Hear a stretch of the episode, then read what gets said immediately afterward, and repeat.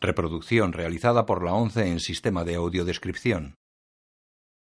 El presente DVD es propiedad de la ONCE y forma parte del servicio Audesc destinado al uso exclusivo y gratuito de los afiliados de la organización. Queda prohibida en consecuencia su utilización en forma distinta a la regulada por las normas del servicio Audesc establecidas por la ONCE, así como su reproducción, distribución mediante venta o alquiler, comunicación pública o explotación en cualquier otra forma. Audiodescripción 11 2016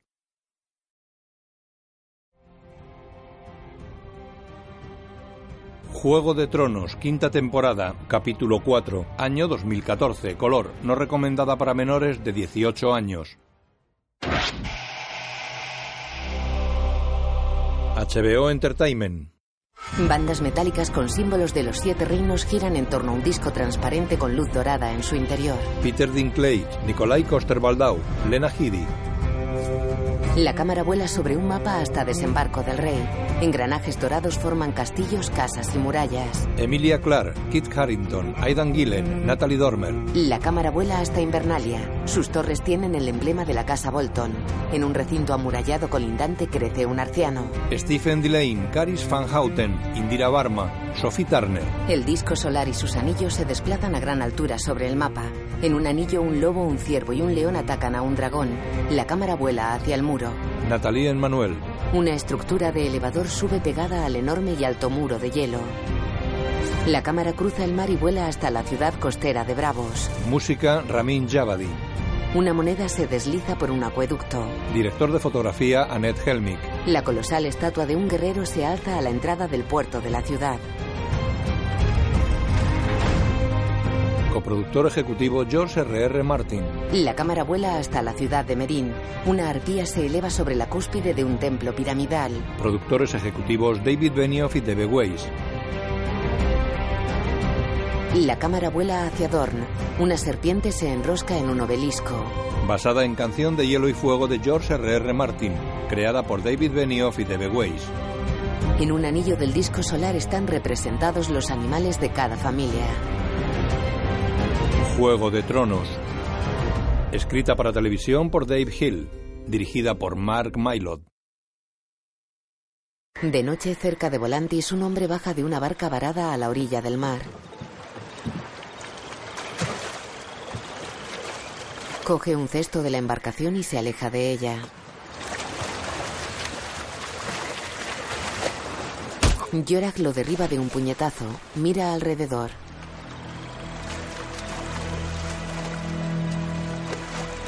Arrastra al hombre fuera del agua. Deja un par de monedas sobre él y se aleja. Se acerca a Tyrion que está amordazado y maniatado en el suelo. Saca una espada clavada en la arena y carga a Tyrion sobre los hombros. Va hacia la barca. Echa a Tyrion dentro y empuja la embarcación hacia el mar.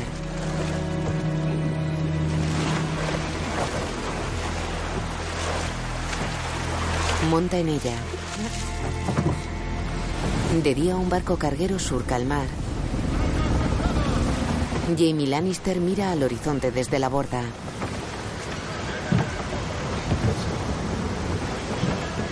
Se vuelve hacia un hombre que pasa junto a él. ¿Eso es Estermont? Perth, Sir Jamie. Miran una isla cubierta de vegetación. La isla Zafiro. En la bodega Jamie está con Bron que clava un puñal en un saco de trigo. ¿Qué hacemos en esta carraca? Y no en un barco de los Lannister. Esta nave nos llevará a Antigua. Desembarcaremos cerca de Lanza del Sol y remaremos hasta la costa dorniense de noche. ¿Habíais estado en Dorn? No. Yo sí. Los dornienses están locos. No quieren más que pelear y follar. Follar y pelear. Deberíais alegraros de volver. Bron va a por su puñal. No hay como una buena pelea para ponerse a tono para follar. Y una folladora dorniense te aclara la cabeza para la próxima pelea. Así se complementan esas cosas. Y vamos a pelear bastante, estoy seguro. Bueno, yo. Pero no me imagino que vayamos a quedarnos para lo demás después de secuestrar a su princesa. No vamos a secuestrar a su princesa, sino a rescatar a mi sobrina para devolverla con su familia. ¿Sobrina? Jamie lo mira serio. Bron bebe de una bota. Llevo mucho tiempo haciendo estas cosas. Se me dan bien. Por eso estás aquí. Lo sé. ¿Y vos por qué?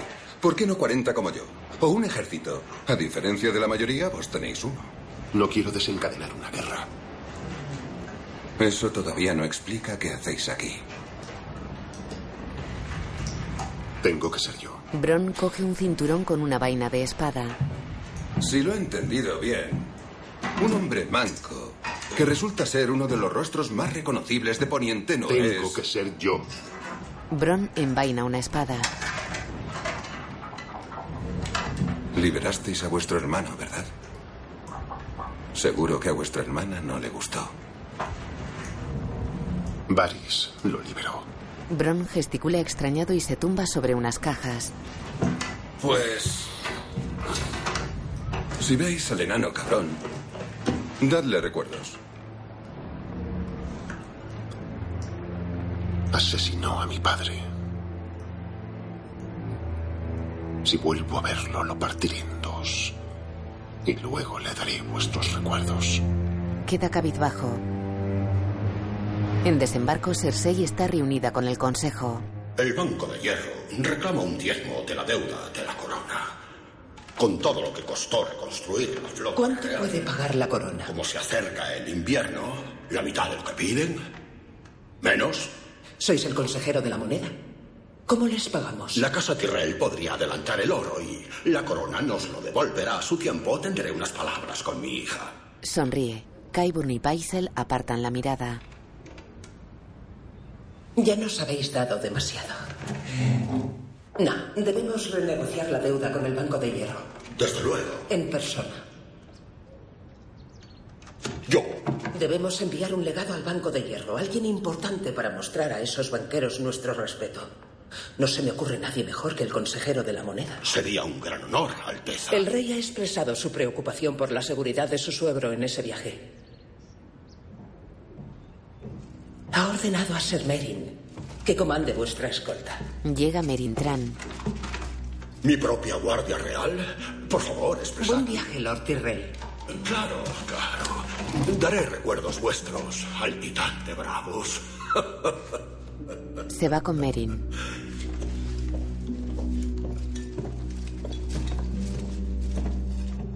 El consejo privado merma por momentos. No lo suficiente. Se va. En un despacho hay un mensaje de cuervo sobre una mesa. Cersei sirve vino. ¿Puedo ofreceros vino, Santidad? No. El gorrión supremo está sentado frente a ella. El antiguo Septón habría preguntado la añada. Podría decir que nuestra mente es un templo de los siete y debe mantenerse pura. Pero la verdad es que no me gusta el sabor. ¿En qué puedo serviros? De todo Poniente llegan nuevas de septos incendiados. Hermanas silenciosas violadas. Cadáveres de hombres santos se apilan en las calles. Las guerras hacen que los pueblos obedezcan a la espada, no a los dioses. Tal vez los dioses necesiten una espada. En tiempos anteriores a los Targaryen, los militantes de la fe administraban la justicia de los siete. Pero a los militantes de la fe los desmantelaron hace más de dos siglos. Si explico su sacro propósito a mi hijo el rey, sin duda firmará un decreto para armar a los creyentes que veáis dignos. ¿Un ejército que defiende los cuerpos y las almas del pueblo llano? Un ejército al servicio de los propios dioses. Y de vos, claro. Como representante elegido de los siete. Un honor que jamás esperé. Y claro, que jamás deseé. Por eso fuisteis elegido. Vos y yo sabemos cómo funciona el mundo. A menudo los malvados son los más ricos, fuera del alcance de la justicia. Ni siquiera el rey puede castigar siempre a quienes más lo merecen. Todos los pecadores son iguales ante los dioses. Ella fuerza una sonrisa.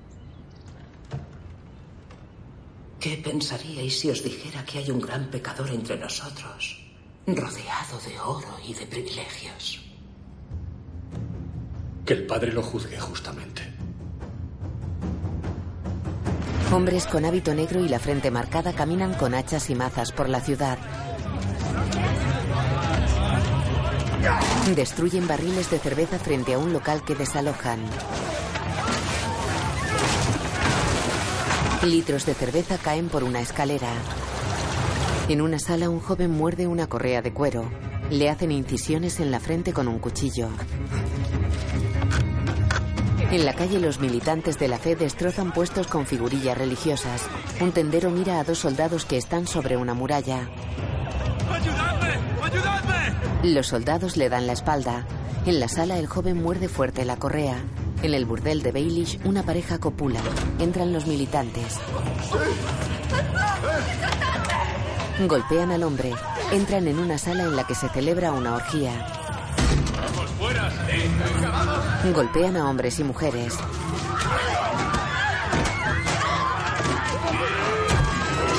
La gente huye. Oliver agarra a uno de los militantes.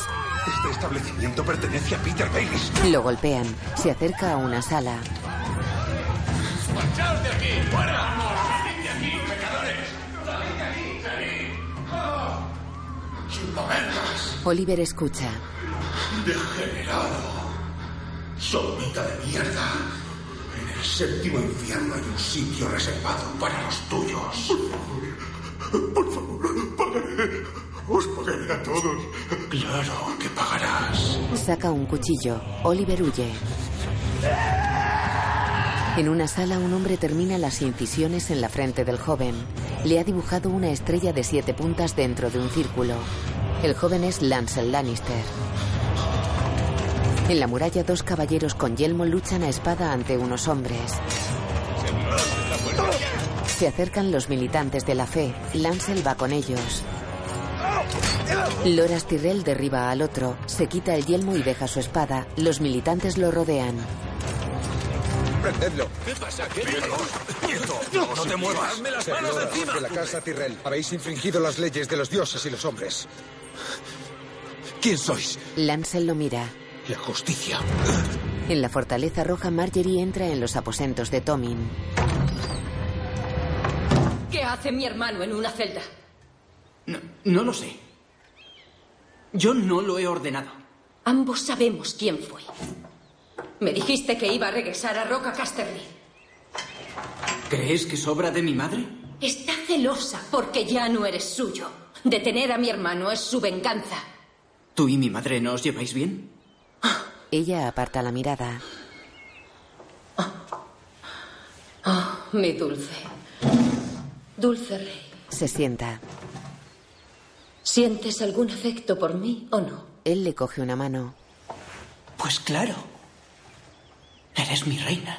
No puedo soportar el pensar que mi hermano está encerrado en una lóbrega celda. Lo liberaré por ti. ¿Lo prometes? Tobin entra en la sala del consejo. Va hacia Cersei que está con una copa de vino junto a una ventana. Exijo que Sedlora sea liberado ya. ¿Lo he encerrado? Bueno, no. Pero has restaurado a los militantes de la fe, le has dado un ejército al gorrión supremo. Así es. Y el enfado de tu esposa está justificado. No podemos permitir que unos fanáticos encarcelen al hermano de la reina por pervertido que sea. Entonces, Ella se sienta. ¿puedo decir a Marjorie que liberarás a Ser Loras? Te lo he dicho, yo no he encerrado a Ser Loras. Eres el rey. Seguro que si hablas con el gorrión supremo, liberará al pobre chico. En la calle, los guardias reales escoltan una silla de mano. Paran. Tommen baja de la silla.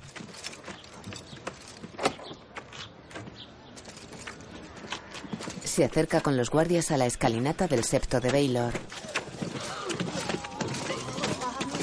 Una veintena de militantes de la fe les corta el paso.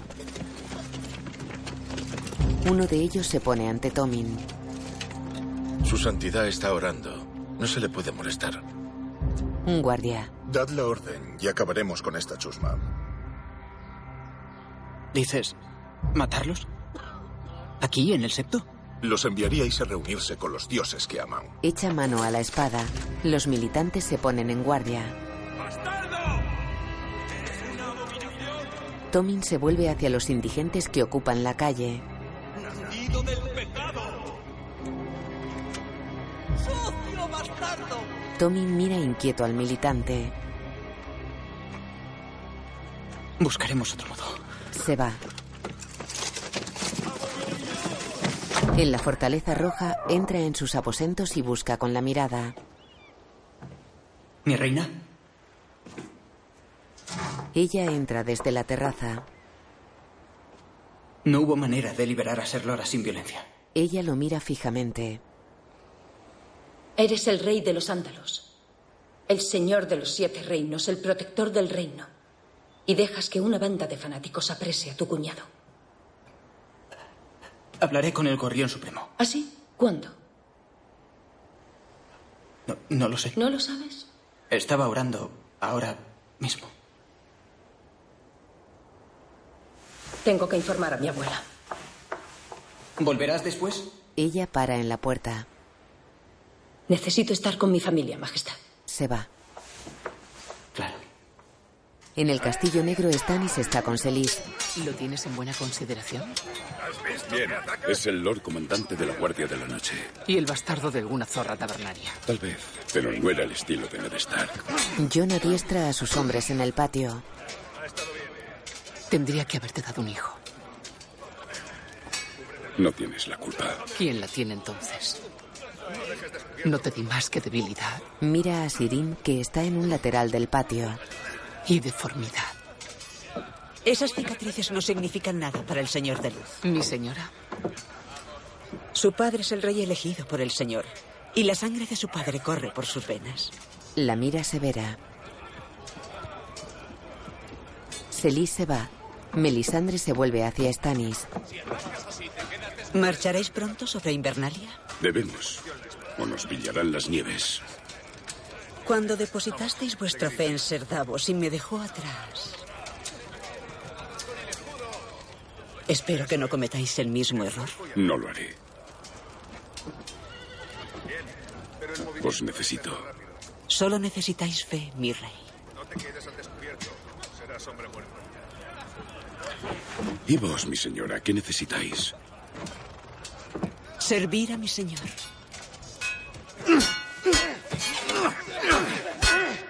Lord Ashford. En su despacho, John firma un papel que le da Sam. Lady Coldfield.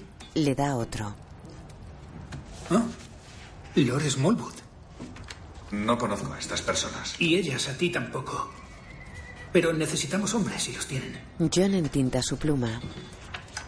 ¿Cuántos hombres podría enviarnos Lord Mason? Más que Lord Weaverly. Nieve entinta la pluma. Sam mira inquieto un papel y lo deja sobre el escritorio. John lo lee y queda sorprendido. Él no. Lo sé y lo siento, pero necesitamos hombres y suministros. Y Ross Bolton es el guardián del norte. Asesinó a mi hermano. Juramos ser los vigilantes del muro. No podemos vigilar el muro con 50 hombres. Y no podemos conseguir más sin la ayuda del guardián del norte. John mira el papel. Lo firma. Se aparta del escritorio y mira con rabia al suelo. Sam recoge los papeles y va hacia la puerta. Antes de salir entra Melisandre. Disculpas, mi señora. Mira expectante a John que asiente. Se va.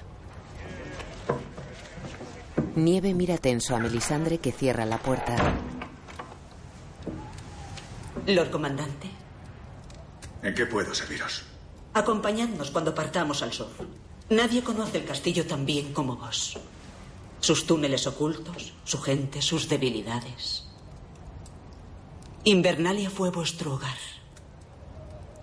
¿No queréis expulsar a las ratas de allí? El Castillo Negro es mi hogar ahora. La Guardia de la Noche no participa en las guerras de los Siete Reinos. Solo hay una guerra. La vida contra la muerte. Venid. Y os mostraré por qué lucháis. ¿Vais a mostrarme una visión en el fuego? Perdonad, mi señora. No confío en las visiones. Nada de visiones. Ni magia. Solo vida. Se abre el vestido. Él contempla su cuerpo desnudo. Ella le coge una mano y se la pasa por el vientre. Él le toca el pecho izquierdo.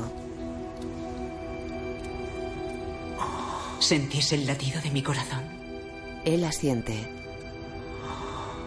Poder en vos. Os resistís y ese es vuestro error. Asumidlo. Le mira a los ojos. John aparta la mano. Ella se sienta ahorcajada sobre él. El Señor de Luz nos hizo hombre y mujer. Dos partes de un todo mayor. En nuestra unión hay poder. Poder para crear vida. Poder para crear luz. Y poder para crear sombras. No creo que a Stanis le gustara demasiado. Pues no se lo diremos. Ah, no puedo. ¿Por qué? Hice un voto. Ella lo mira incrédula. Amé a otra. Los muertos no necesitan amantes. Solo los vivos. Él le aparta la mano de la entrepierna. Se miran fijamente. Pero aún la amo. Ella se levanta y va hacia la puerta.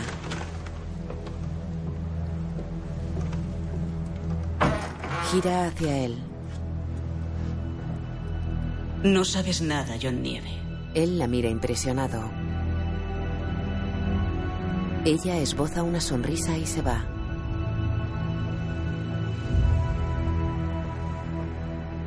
Stanis está en una sala.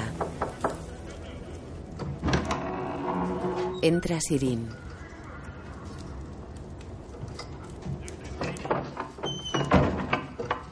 Mira sonriente la estancia. Su padre coge un papel y lee sentado ante un escritorio. Ella se acerca a un mueble y coge un hacha de obsidiana. ¿Estás sola? Y aburrida. Mi padre me decía que el aburrimiento indica una carencia de recursos interiores. ¿Tú también te aburrías mucho? Sé que el Castillo Negro no es un lugar para una niña. Me pero- gusta. Creía que me dejaríais en casa. Sé que madre no quería traerme. ¿Por qué lo dices? Me lo dijo, no quiero llevarte. No debería haberlo dicho. Ella va hacia la puerta.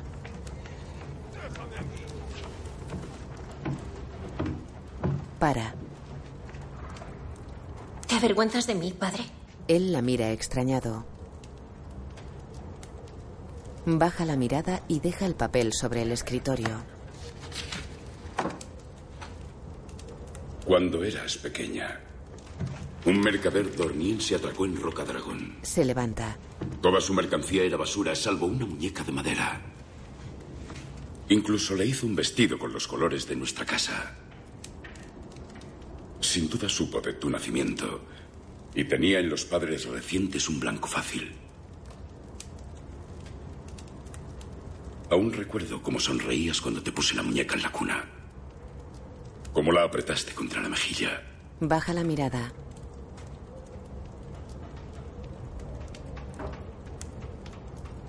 Para cuando quemamos la muñeca ya era tarde. Mueve figuras que hay sobre un mapa. Me dijeron que morirías.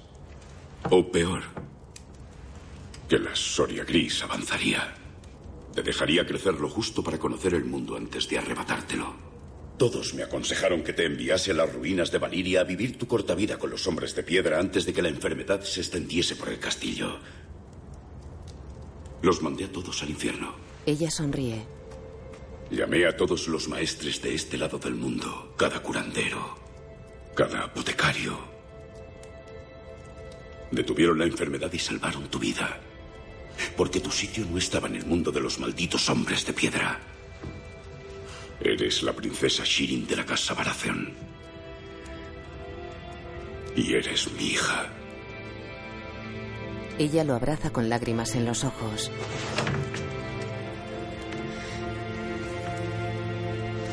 Él la rodea con sus brazos y queda serio con la mirada perdida. En el norte, Sansa enciende unas velas en una de las estatuas de la cripta de Invernalia. Va con una vela hacia la estatua de la llana.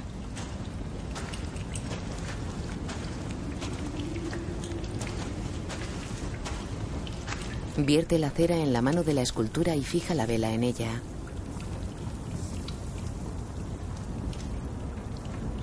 Baja la mirada y repara en algo. Recoge una pluma del suelo. La sopla y la observa. Alguien camina a su espalda.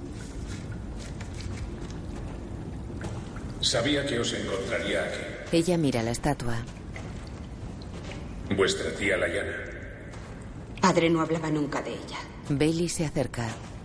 A veces me lo encontraba aquí encendiendo las velas. Dicen que era muy hermosa. La vi una vez. Era pequeño y vivía con vuestra familia materna. Lord Went celebró un gran torneo en Harren Hall. Todo el mundo asistió. El rey loco, vuestro padre, Robert Baratheon y Lyanna. Ya era la prometida de Robert. Podéis imaginar lo que fue para mí, un joven desconocido, alguien sin nombre, ver a aquellos hombres legendarios batiéndose entre sí. Los dos últimos jinetes eran Barristan Selmy y Rhaegar Targaryen. Cuando Rhaegar ganó, todos aclamaron a su príncipe. Recuerdo que las chicas rieron cuando se quitó el yelmo y le vieron el pelo plateado. Lo apuesto que era. Hasta que pasó de largo ante su esposa, Elia Martel, y todas las sonrisas murieron. Nunca había visto tanta gente tan callada. Pasó ante su mujer y depositó una corona de rosas invernales en el regazo de la llana, azules como la escarcha. Mira la estatua. ¿Cuántas decenas de miles de muertos hubo porque Rigar eligió a vuestra tía? Sí, la eligió. Y luego la raptó y la violó. Él se vuelve hacia la joven que mira fijamente la estatua de su tía. Venid. Hablemos donde los muertos no puedan oírnos. Se alejan. ¿Lleváis ropa de montar? Así es. ¿A dónde vais? A desembarco del rey. ¿A desembarco del rey? Cersei me convoca. No debemos permitir que barrunte problemas. No podéis dejarme aquí. Sé lo que cuesta vivir con gente a la que se desprecia, creedme. Pero será poco tiempo. ¿Cómo lo sabéis? Stannis Baratheon está destacado en el Castillo Negro.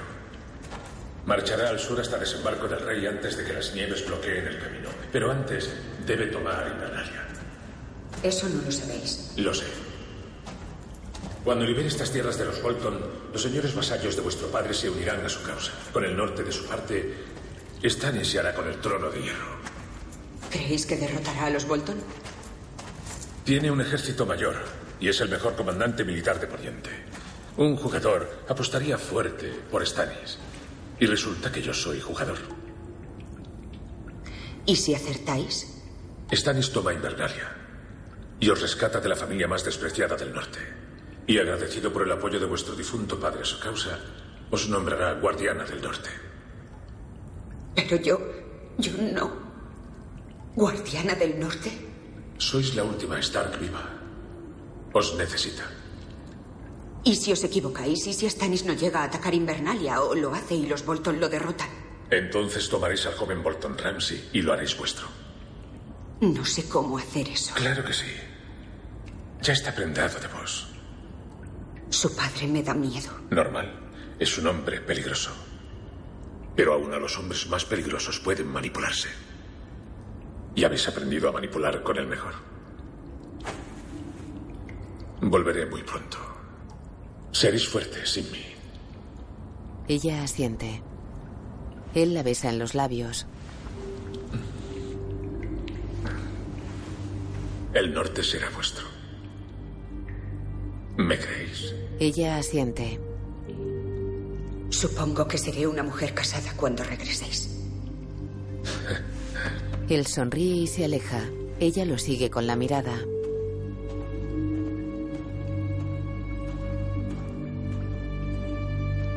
De noche en el mar, un bote con dos hombres se aleja de un barco.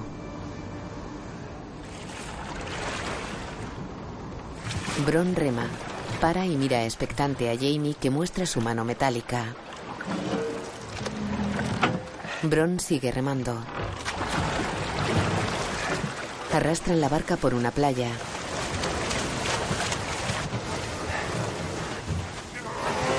La ocultan tras una duna sobre la que hay hierba alta. Se van. De día las olas rompen suavemente en la playa. Jamie despierta recostado sobre una duna. Mira impresionado al frente. Bron lanza un cuchillo junto a su cara. Atraviesa una serpiente coral. El desayuno. Asa la serpiente.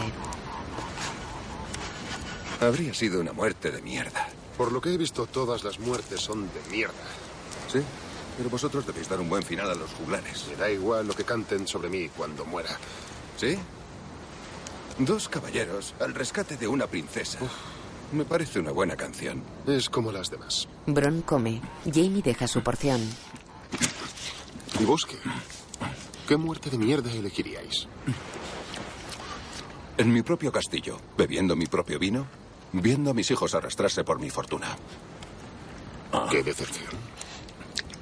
Creía que teníais pensado algo más emocionante. He tenido una vida emocionante. Quiero que mi muerte sea aburrida. ¿Cómo queréis morir? En los brazos de la mujer que amo. ¿Ella quiere lo mismo? Jamie lo mira contrariado. Vamos. Se cuelga una bolsa de cuero. Bron apaga la hoguera echando arena sobre ella. Suben por una duna cubierta de hierba alta. ¿El capitán del barco... ¿Qué era? ¿De bravos? De pentos. ¿Y se dirige a Antigua? Como os dije. ¿Por qué? ¿Qué le impide amarrar más abajo, más al sur, y decir a la gente que Jamie Lannister está en Dorne? Una bolsa de oro. No sé si entendéis cuánto odian a vuestra familia en esta parte del mundo. Era una bolsa pesada. Seguro que hizo mil juramentos para conseguirla. Pero acabaréis mal si los quebranta. Miran hacia el relincho. Jinetes con lanzas cabalgan entre las dunas. Jamie observa oculto tras la hierba. ¿Cuántos contáis? Cuatro. ¿A cuántos creéis poder eliminar? A uno, si es lento. ¡Alto! ¡En la colina! Señala unas huellas. Estamos perdidos. Se levanta y mueve los brazos. Los jinetes van hacia ellos. Los rodean. Buenos días. Qué alegría encontraros. ¿Quiénes sois? Cooper. Él es Darnell. Sois de desembarco del rey. ¿Mi aspecto me delata? Lecho de pulgas, parido y criado allí. ¿Qué hacéis aquí? Nuestro barco naufragó anoche. Logramos nadar hasta la costa. Faltó poco, la verdad. Temíamos a los tiburones. No hay tiburones en Dorn. Habría jurado que eran aletas de tiburón. Delfines, tal vez. Tirad las espadas en la arena. Chicos, eso no es necesario. Solo indicadnos la dirección correcta y volveremos a casa. Las espadas en la arena, ya. Apunta con su lanza. Bron desenvaina. Clava la espada en el suelo y lanza el puñal al jinete que cae muerto. Coge la espada y atraviesa a otro jinete. Se pone en guardia. Un jinete cabalga hacia él. Bron da un espadazo al caballo que cae. Ese parece lo bastante lento. El jinete se levanta. Es fornido y ronda los dos metros de altura. Ataca a Jamie y lo hace retroceder.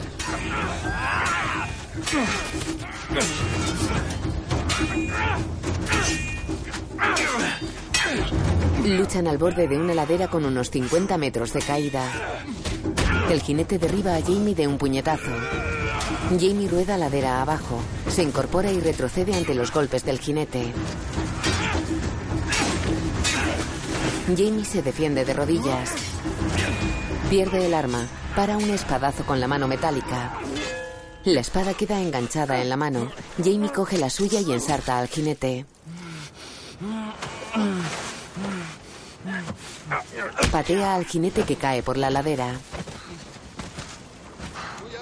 Bron mira desde lo alto. ¡Suerte! Habéis tenido un maestro estupendo.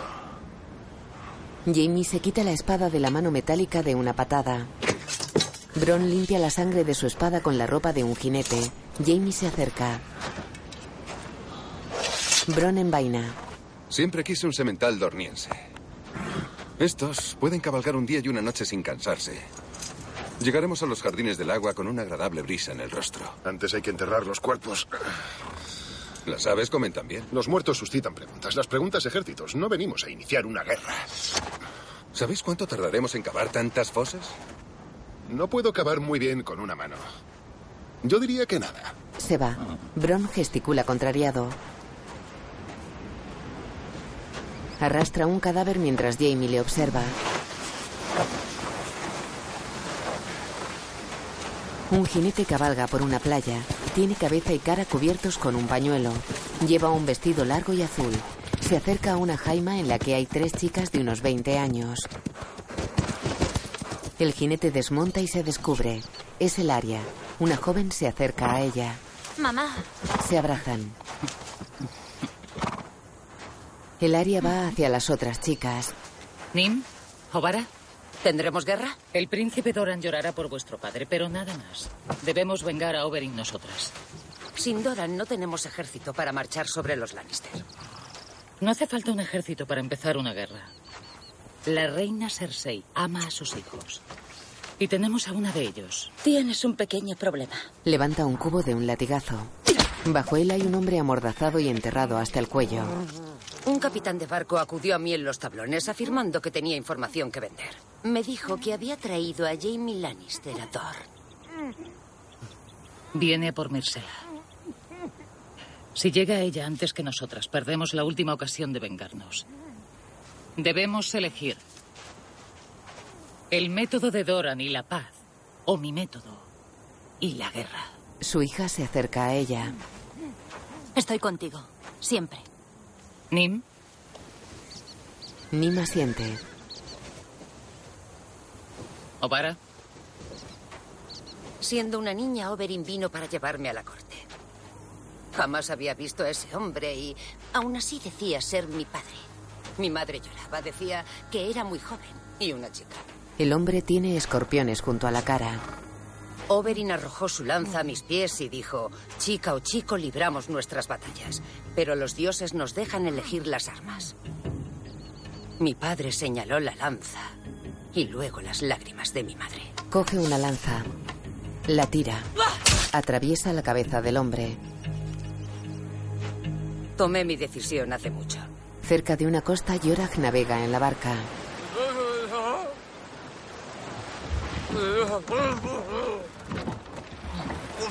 Tyrion sigue amordazado y maniatado.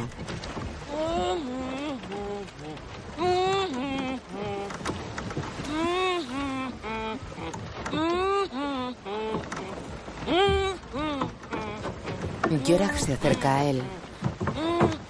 Le quita la mordaza y se aleja. Gracias. Yorak maneja el timón en la popa.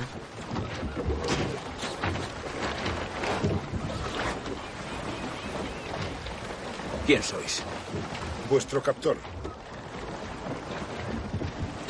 ¿Tenéis vino? No, No puedo dormir sin vino.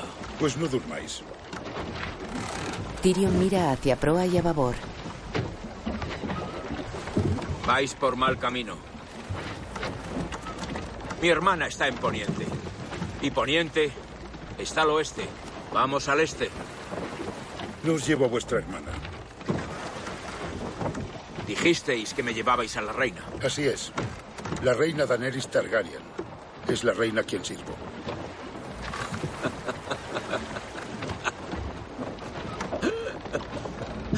¡Qué desperdicio de un buen rapto! Resulta que yo iba a verla a ella también. ¿Qué asuntos tenéis vos con la reina? Oro y gloria. Ah, y odio. Si conocierais a mi hermana lo entenderíais. Ahora, que está claro que estamos en el mismo bando. Le muestra las manos aún atadas. Yorak desvía la mirada.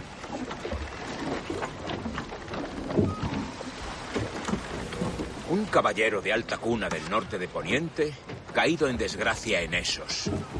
Hombreras con dragones y un oso en la coraza. Sois Yorak Mormont. Debo preguntaros, exactamente cómo servíais a vuestra reina en un lupanar al otro lado del mundo. ¿Es posible que estuvierais huyendo? ¿Por qué huiríais? ¿Y por qué os habría echado? Oh, esperad. La espiabais, ¿no es verdad? Ya me voy acordando. Iba bebido a casi todas las reuniones del Consejo Privado, pero ya me acuerdo. Pasabais notas a los pajaritos de Baris. Ella se enteró, ¿verdad? Se enteró y os exilió. Yorak evita mirarlo. Ahora esperáis volver a ganaros su favor con un regalo. Hmm, muy arriesgado. Incluso se podría decir desesperado. ¿Creéis que Daenerys me ejecutará y os indultará? Yo diría que es igual de probable lo contrario. Yorak se acerca a él.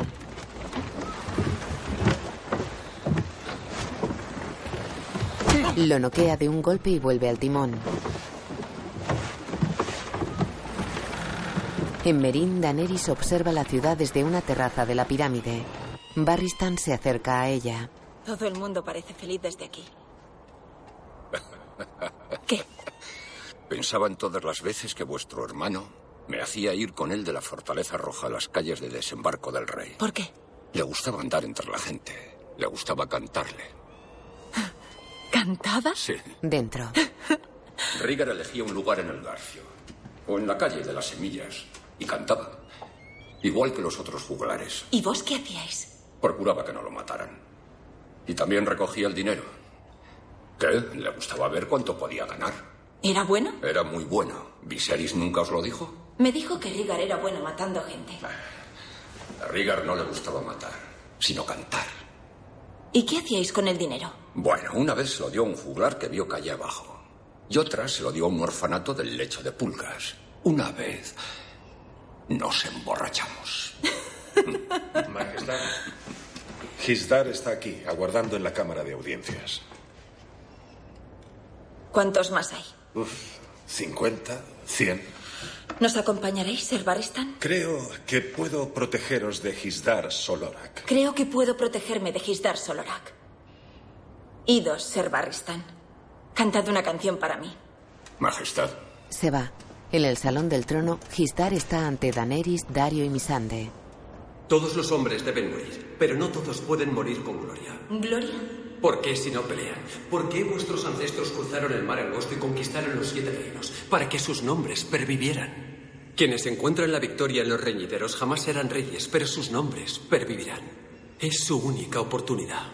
¿Es lo que decíais a los hombres antes de mandarlos a destrozarse entre sí por placer? Majestad, hoy es el inicio tradicional de la temporada de lucha. Yo no reconozco esa tradición. Las tradiciones son lo único que mantendrá a esta ciudad, vuestra ciudad unida. Enough. Sin ellas, los antiguos esclavos y los antiguos amos no tienen nada en común. Los hijos de la arpía recorren túneles. Nada más que siglos de desconfianza y resentimiento. No puedo prometeros que sea la solución a todos nuestros problemas, pero es un comienzo. En una pequeña plaza llena de gente, un hombre de Dario juguetea con una mujer. Otro habla con dos chicas. Llegan dos hijos de la arpía. Degüellan y apuñalan a los hombres de Dario. Se van. Llevan sus máscaras doradas. Siete inmaculados avanzan por un callejón. Corren. Llevan sus lanzas, escudos y yelmos. Llegan a la pequeña plaza. Una de las mujeres llora junto a uno de los cadáveres. Hijos de la arpía. Señala hacia una puerta. Los siete inmaculados se van por ella. La mujer deja de llorar y se enjuga las lágrimas. Los inmaculados entran en una galería de unos 50 metros de largo por 5 de ancho. Una veintena de hijos de la arpía les corta el paso a ambos lados. Los hijos de la arpía llevan espadas y puñales. Combaten. Degüellan a un inmaculado. Dos inmaculados atraviesan a dos arpías con sus lanzas. Un inmaculado es degollado. Otro golpea a una arpía con su escudo. Esquiva un espadazo, golpea a una arpía y atraviesa a otro con su lanza. Forcejea con otro que le quita el yelmo. Es gusano gris. Acaba con tres arpías.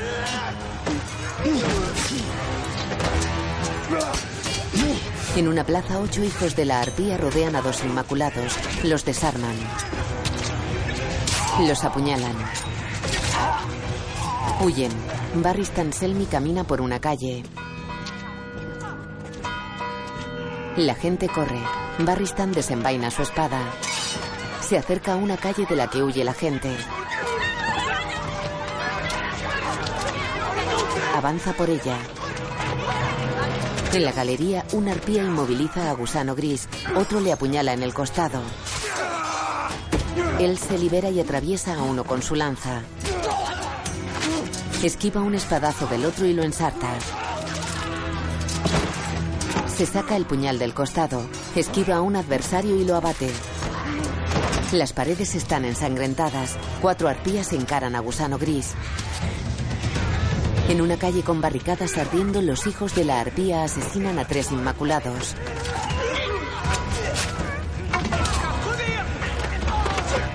En la galería, Gusano Gris es el último inmaculado. Se defiende tambaleante con su lanza.